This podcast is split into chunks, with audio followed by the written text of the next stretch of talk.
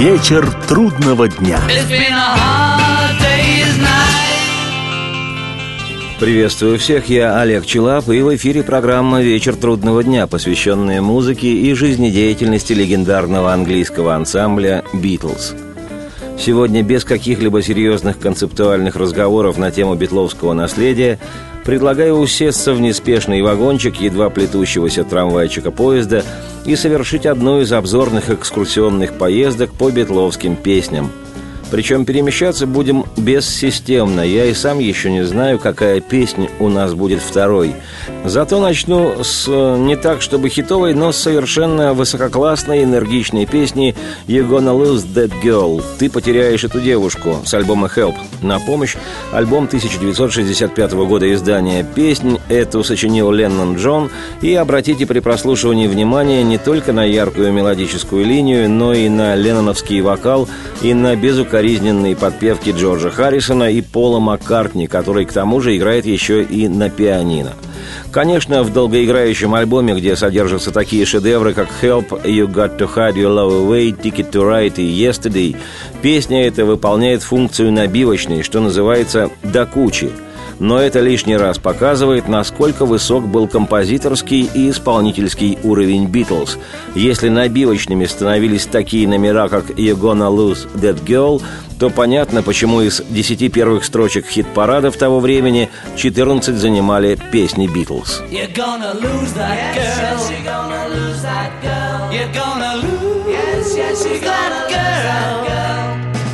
If you don't take her out tonight, she's gonna change her she's mind. Gonna change her mind. And I will take her out tonight, and I will treat her I'm kind. Gonna treat her kind. You're gonna lose that yes, girl. Yes, you're gonna lose that girl. You're gonna lose. Yes, yes, you're gonna girl. girl. If you don't treat her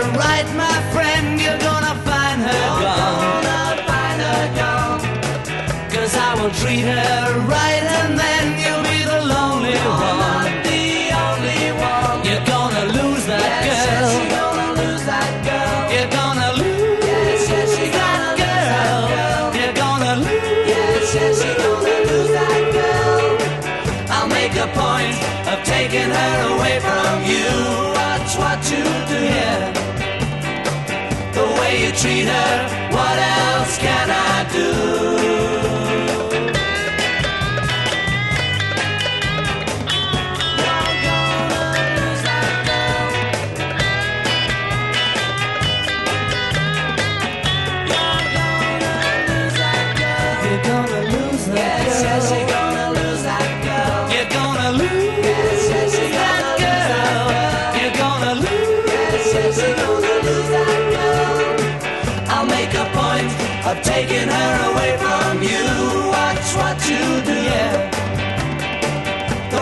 Treat her, what else can I do?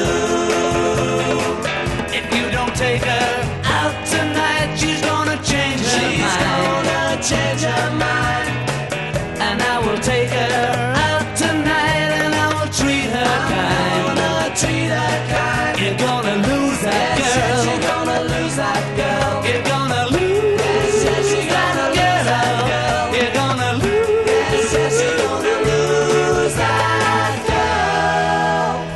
Следующий пункт нашей остановки – абсолютно летняя битловская вещь «I should have known better» – «Мне следовало быть умнее» или «Знать больше», как кому нравится. Живая, нефильтрованная песня Джона – это, можно сказать, чистый Леннон образца 64 года. Вещь эту он написал, что называется, на заказ, поджимали сроки выпуска очередного альбома. «Зонг» тоже нельзя отнести к разряду битловских хитов. На синглах группа выпускала другие песни. Но не поддельный, Кажущийся оптимизм этого номера делает «I should have known better» одной из показательных песен того периода, когда четверо битлов более всего являли собой группу. Именно тогда общими усилиями музыканты взобрались на вершину мировой популярности. Еще никто не знал, надолго ли, но в то время, когда песня записывалась, весна 64-го, «Битлз» стали самым востребованным и желанным в мире ансамблем, о чем свидетельствовала полыхавшая повсюду битломания – Построенная на двух простейших гитарных аккордах, песня «I Should Have Known Better» была записана для первого с участием Битлз фильма «A Hard Day's Night» «Вечер трудного дня» и вышла на одноименной пластинке летом 64-го. Искать поэтических глубин в тексте песни не приходится. Это любовная лирика британской поп-музыки середины 60-х, хотя и не без лингвистических ленноновских выкрутасов с сексуальным подтекстом – я никогда не нашел бы никого лучше тебя. Любить все, что ты делаешь, эхей-хей. И я не представлял, куда может завести поцелуй, эхей-хей. Для многих отечественных битломанов, битлолюбов и битловедов эта песня звучит еще и как символ прорыва безудержной битловской радости и повсеместного лета в наших морозоустойчивых краях. Однажды лет 25 назад песня была выпущена даже в СССР, хотя и на очень гибкой пластиночке. Шипение было такое, будто пластиночку ту еще до продажи лошадь жевала – но все же было слышно, что Джон Леннон исполняет в виде звуковой приправы партию на губной гармонике.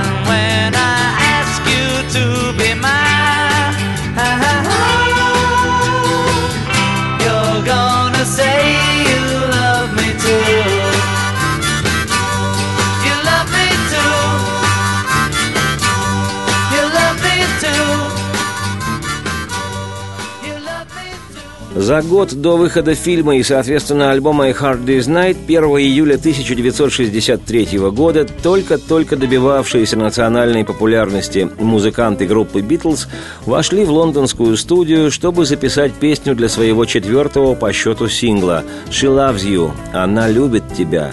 Именно ей суждено было через два месяца, в августе 63-го, стать гимном разразившейся пока еще только на Британских островах битломании – Песню «She Loves You» Джон и Пол написали вместе. Как рассказывал много позже Маккартни, в то время подобная песня была у одного из популярных певцов того времени Бобби Райделла. И битлы, сочиняя свою песнь, держали в голове аналог, чтобы своя звучала не хуже.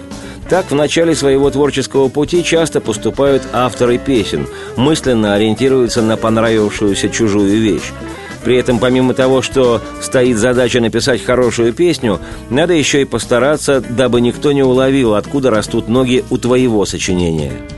По словам Джона Леннона, который исполняет главную вокальную партию, автор идеи этой песни Пол. Вместо того, чтобы петь «Я люблю тебя», как это обычно бывало в поп-песнях, Маккартни предложил спеть от третьего лица «Она любит тебя». Сам Пол вспоминал много позже, цитирую, «Мы ехали в машине на концерт в Ньюкасл. Я задумал песню, в которой двое пели бы «Она любит тебя», а другие двое отвечали бы «Да, да». Сама по себе мысль, может, и никудышняя, но, по крайней мере, идея песни «She начиналась с этого – Просидев несколько часов в номере отеля, мы с Джоном написали ее. Мы принесли песню нашему продюсеру Джорджу Мартину и спели «Она любит тебя, е-е-е». И в конце ушли голосами на секстаккорд. Эта идея пришла в голову Джорджу Харрисону. Мартин сказал, да, концовка ничего, как в старомодных вещах, но я не стал бы заканчивать секст-аккордом. Но мы возразили, если это хорошо звучит, остальное не важно, пусть остается так. Это самый замечательный для гармонии аккорд. Цитате конец. Припев этой песни со сленговым американизмом «е-е-е», «да, да, да», стал не только отличительным знаком самой «She Loves You», но и фирменной маркой музыки ранних «Битлз». Фактически, это битловское «е-е-е» узаконило новую мировую эру. Молодое поколение выбирало исключительно «да». Маккартни вспоминал, что, услышав «She его отец сказал, «Сынок, сейчас и без того всюду слышны американизмы. Почему бы вам не спеть в конце «Yes, yes, yes»?» На что Пол возразил, «Ты не понимаешь, папа, это не будет звучать». А Джон Леннон со свойственной ему прямотой рубанул по этому поводу, цитирую, «Вы когда-нибудь слышали, чтобы Ливерпулис спел «Yes»?» «Только «Е». Это была самая броская фраза. Мы написали песню, нам требовалось что-то еще, и мы спели «Е-е-е». И это подошло.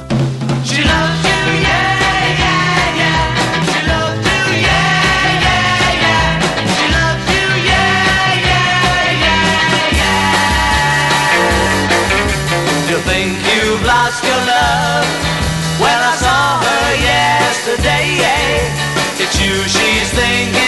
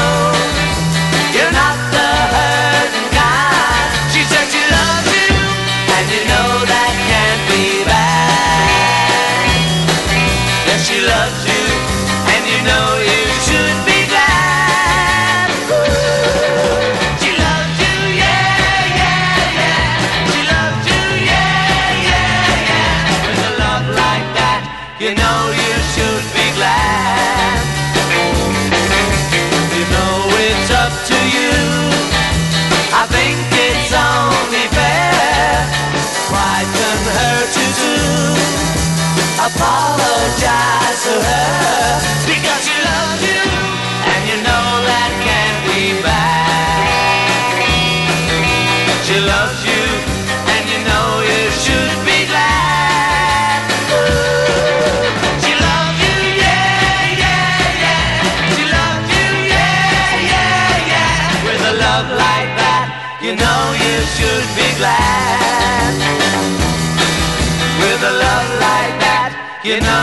Should be glad.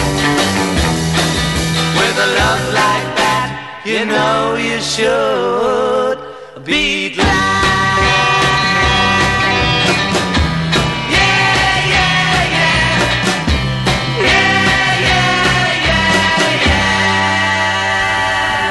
Сейчас весьма подробно о битловской классике по имени Элеонор Ригби с альбома «Револьвер» 1966 года рождения. Песня об умершей одинокой женщине, которую и похоронить-то некому, кроме такого же одинокого и неприкаянного священника местной церкви. Рефрен, звучащий в припеве, отнюдь не свойственный развлекательности поп-музыки.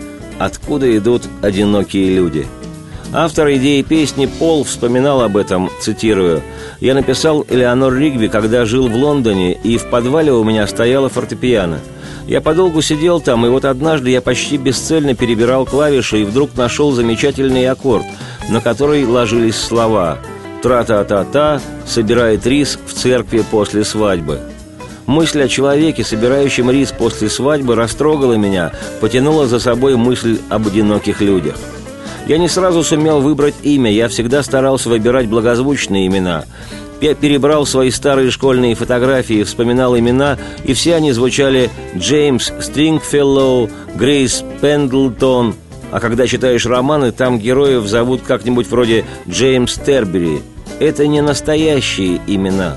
Поэтому я старался выбрать для этой мелодии имя, которое звучало бы по-настоящему и соответствовало бы всей идее песни. Мне нравилось имя Элеонор, а фамилию Ригби я увидел как-то на вывеске магазинчика в Бристоле, когда прогуливался однажды вечером. Я подумал, Ригби – отличная фамилия.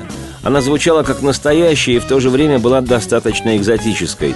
Так появилась Элеонор Ригби – Клянусь, я думал, что именно так я и придумал Элеонор Ригби. Я отчетливо помню, как выбрал имя Элеонор, а потом искал правдоподобную фамилию, бродил в районе пристани в Бристоле и, наконец, увидел ее на вывеске магазина. Но оказалось, что на Вултонском кладбище, где мы часто бывали с Джоном, есть могила некой Элеонор Ригби. В нескольких ярдах справа могила человека по фамилии Маккензи – либо это чистое совпадение, либо они всплыли в моем подсознании помимо моей воли. Скорее всего, дело в моем подсознании, потому что я не раз бродил среди могил вместе с Джоном. Цитате конец, и отмечу попутно, и у Леннона, и у Маккартни рано не стало матерей, что в свое время, помимо рок-н-ролла, стало еще одной причиной дружбы Джона и Пола. В те годы они сильно друг друга поддерживали.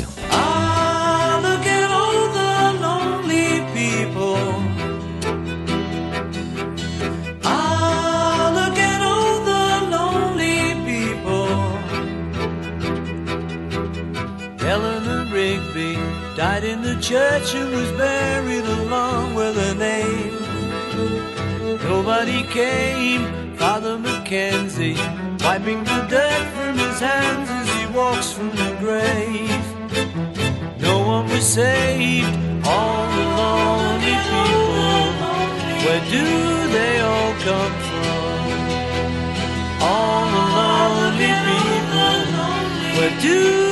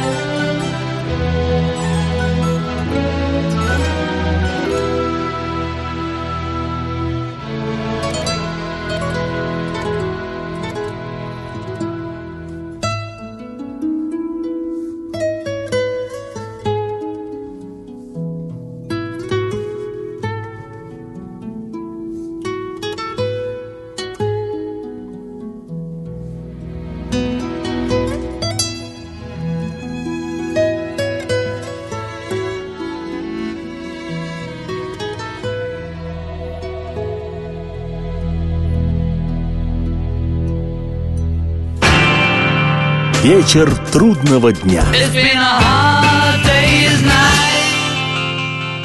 Еще один персонаж этой песни, пастор Маккензи, по задумке Пола, сначала должен был именоваться не иначе, как пастор Маккартни. Но Джон Леннон отговорил, и спасибо. В записи музыки этой песни никто из битлов участия не принимал. Пол поет под аккомпанемент струнного актета, четыре скрипки, две виолы и две виолончели. На них не бесплатно играли приглашенные на запись академические музыканты – а аранжировку написал саунд-продюсер «Битлз» Джордж Мартин, которого Пол попросил поколдовать так, чтобы струнные делали ритм. Джордж Мартин поколдовал, и получился подлинный шедевр. Думаю, сомнений это не вызовет ни у кого. Кстати, Маккартни, который в те времена не отличался глубиной в стихосложении, написал не меньше половины пронзительного текста песни. Согласно мифологии, остальное доделал Леннон – по его словам, песня «Детище Пола», а он, Леннон Джон, помог этому ребенку получить образование. Любопытно, что годы спустя Маккартни по-иному оценивал вклад коллеги в создание Элеонора Ригби. По оценке Пола, ему принадлежат музыка и текст этой песни, а Леннон подправил лишь несколько строк.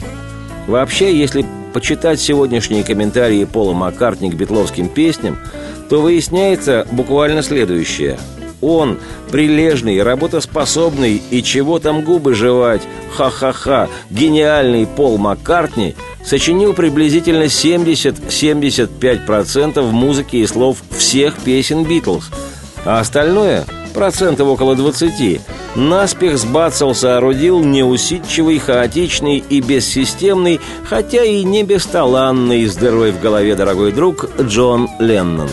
Но часто по его пола гениальным идеям. Так или иначе, но Леннон очень высоко ценил песню Элеонора Ригби и честно считал ее скорее работой Пола, нежели своей. А Джону Леннону угодить было непросто. Смотри, сколько вокруг одиноких людей. Откуда они? Одинокие люди. Кому они все нужны?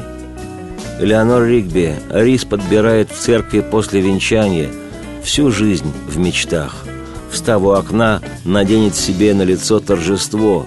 Но для кого? Одинокие люди, откуда они? Сколько вокруг одиноких людей? И кому они все нужны? Пастор Маккензи проповедь пишет. Ее не услышит никто. Просто никто не придет. Под вечер он штопает молча носки. Забота о ком? Одинокие люди. Кому они все нужны? Элеонор Ригби в церкви умрет, схоронят ее с ее именем вместе, и проводить никто не придет. Пастор Маккензи единственным будет, кто бросит на гроб горсть земли. И молитвам всем вопреки никто не спасен. Одинокие люди, откуда они все идут? Сколько вокруг одиноких людей, и кому они все нужны? В свое время песня Элеонор Ригби была отмечена премией Грэмми и по праву вошла в золотой битловский фонд. Сегодня это классика из классики. Тьма тьмущая кавер-версий была сделана на эту вещь, наиболее из них известные те, что записали знаменитые, а то и великие музыканты Рэй Чарльз и Дайана Росс, Оскар Петерсон и Арета Франклин, Джоан Байес и Рик Уэйкман – да и сам Пол Маккартни перезаписал ее в 1984 году для саундтрека к фильму «Передай мой привет, Броуд-стрит». Фрагмент той записи звучал несколько минут назад. Сейчас слушаем каноническую версию с битловского альбома «Револьвер», фантастическая по силе и красоте, лаконичная, полная лиризма и внутренней тревоги, Элеонор Ригби – это вроде бы всего лишь двухминутная поп-песня – которую сложно отнести к какому-либо четко очерченному жанру. Рок это, или академическая музыка, или же просто поп-музыка, или что? На самом деле это классика Битлз. Волшебство по имени Элеонор Ригби. up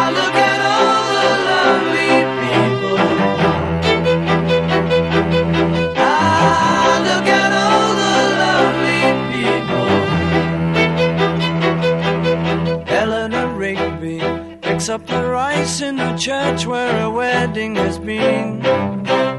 Lives in a dream waits at the window, wearing the face that she keeps in a jar by the door. Who is it for? All the lonely people. Where do they all come from? All the lonely people. Where do they all belong? Father Mackenzie, writing the words of a sermon that no one will hear. No one comes near. Look at him working, darning his socks in the night when there's nobody there. What does he care? All the lonely people. Where do they all come from? All the lonely people. Where do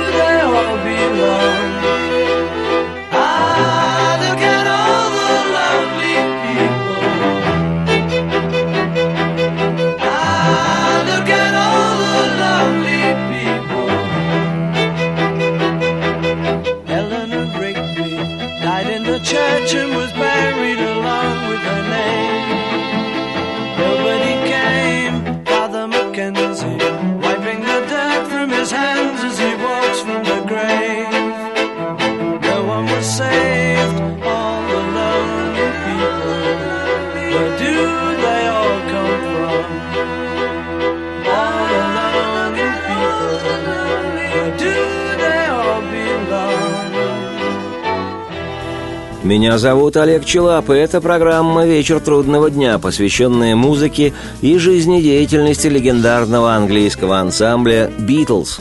Сегодня мы без всякого повода совершаем на неспешном экскурсионном трамвайчике очередное путешествие по битловским песням. Кто слушает нас не сначала, впрыгивайте на ходу. Остановка следующая – феноменальной красоты песня Джона Леннона «Because», потому что, или, если угодно, можно перевести в значении союза «поскольку». Издана она на пластинке «Abbey Road» в 1969 году. Это последний по времени записи альбом «Битлз», их «Лебединая песня». Написана песня «Because» типично необычным для Леннона образом. Однажды его непомерно авангардная японоговорящая жена Йоко Оно заиграла на фортепиано лунную сонату старика Бетховена.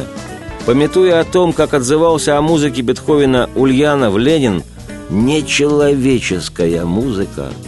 Джон Леннон попросил супругу сыграть вступительное арпеджио задом наперед, и получилось нечто, из чего в итоге Джон сделал музыку своей песни, снабдив ее настоящей романтической поэзией в пантеистическом духе. Поскольку мир вокруг, вращаюсь я, поскольку мир вокруг.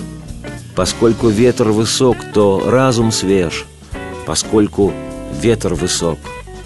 Любовь как древность и как новь, и все любовь, и ты любовь, поскольку в небе грусть, я слезы лью, поскольку в небе синь. Аранжировку, которая была предложена битлами, читая Полом Маккартни для этой песни, Леннон позднее называл ужасной. В предзакатный период «Битлз» Джон был маниакально убежден, что Маккартни намеренно гробит его песни. Не знаю насчет злого умысла Пола, по-моему, это все же воспаленная фантазия, но то, что ленноновские песни записывались в студии менее тщательно, нежели половские, факт очевидный. Достаточно послушать последние альбомы группы. Впрочем, в отношении песни «Бекос» этот тезис выглядит неубедительно. Достаточно обратить внимание на трехголосие, которое фантастически красиво выдают Джон, Пол и Джордж. Что-то божественно нереальное.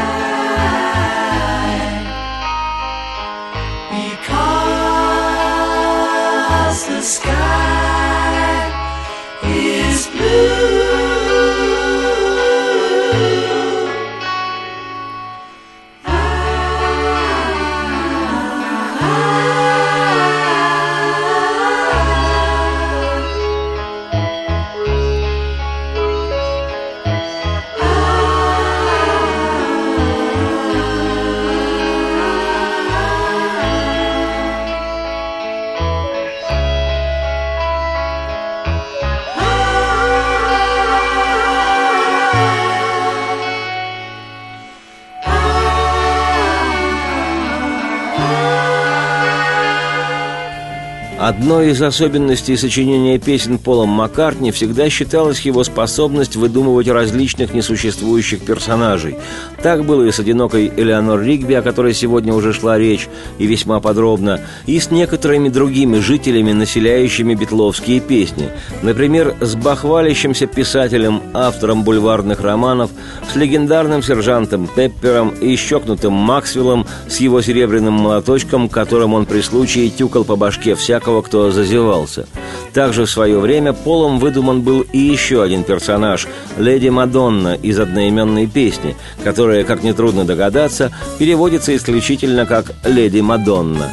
Как и в Леонор Ригби, в тексте песни «Леди Мадонна» социальная основа, правда, уже без поэтического и музыкального в 1968 году участия Джона Леннона. В то время между друзьями, увы, не наблюдалось былого сотворчества – Леди Мадонна – женщина чуть ли не проституцией, зарабатывающая на жизнь, куча голодных детей на коленях, лялька у груди, и как свести концы с концами одному богу известно. Для поп-музыки это не каждодневная тематика. Помимо яркой запоминающейся мелодии песни, которую Маккартни спел нарочито грубоватым голосом, Пол еще и откровенно виртуозно и бугиобразно сыграл на фортепиано – как вспоминал позже студийный продюсер «Битлз» Джордж Мартин, цитирую, «Принимая во внимание, что Пол играл только на гитаре, когда я с ним познакомился, его игра на фортепиано, грохочущая словно электростанция, буги оказалась очень кстати».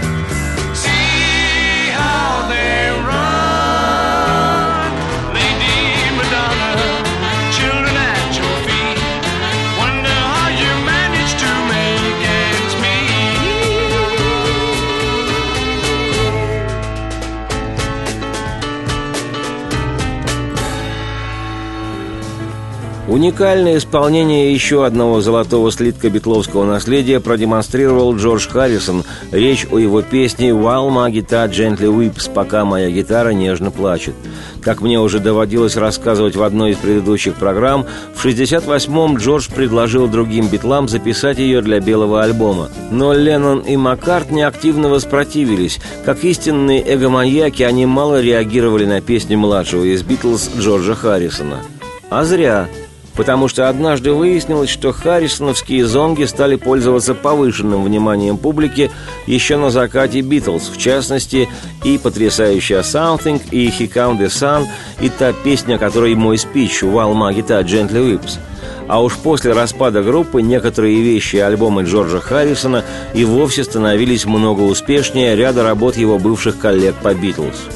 Дальше вспоминает Джордж Харрисон, цитирую – Мы пытались записать в Алмагита Gently Whips, но Пол и Джон настолько привыкли быстро штамповать свои песни, что временами им было трудно отнестись серьезно к моей и записать ее.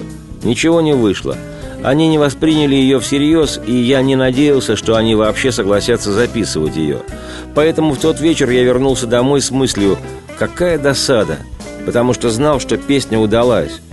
На следующий день я ехал в Лондон с Эриком Клэптоном, который накануне вечером остался у меня в гостях. И я спросил его, чем ты сегодня занят? Почему бы тебе не съездить со мной в студию и не записать эту песню? Он ответил, нет-нет, я не могу. Никто не должен участвовать в записях песен «Битлз». Ребятам это не понравится. Я возразил, послушай, это моя песня, и я хочу, чтобы сыграл ты. И он пришел. Я объявил, эту песню с нами будет записывать Эрик – и не прогадал, потому что все стали стараться. Пол сел за пианино, сыграл неплохое вступление, все отнеслись к работе более серьезно. Цитате конец. В результате грандиозное, сегодня уже хрестоматийное соло в песне потрясающего гитариста Харрисона о том, насколько чувствительна его гитара, исполнил на записи для битловской пластинки другой гитарист, великий Эрик Клэптон – Несколько лет спустя Клэптон увел у Джорджа Харрисона жену. Придет время, я поведаю об этой Илиаде рок-н-ролла. Вот уж где точно список кораблей до середины не прочтешь. В 1991 году, аккурат в то время, когда в Беловежской пуще главы России, Украины и Белоруссии, годливо потирая руки на троих, констатировали кончину Советского Союза, о чем с рвением истинных вассалов поспешили доложить сначала тогдашнему президенту США Бушу-старшему, а уже затем и президенту СССР Горбачеву. Именно тогда Джордж Харрисон и его друг-соперник Эрик Клэптон совместно играли «While Maggie Gently Whips» на концертах в Японии, где по предложению и настоянию Клэптона проходил гастрольный тур Джорджа. Как потом оказалось, последний в жизни Харрисона. Но сейчас я, Олег Челап, автор и ведущий программы «Вечер трудного дня», предлагаю не ехать в Японию. Я по-японски не понимаю. Да и мне пора, если честно. На ход ноги предлагаю канонический вид «Вал Магита Gently Whips», запись, вышедшая в 1968 году на двойном белом альбоме «Битлз». Желаю всем не отказывать себе в удовольствии прослушивания этого шедевра. Радости вам вслух и солнце в окна, и процветайте!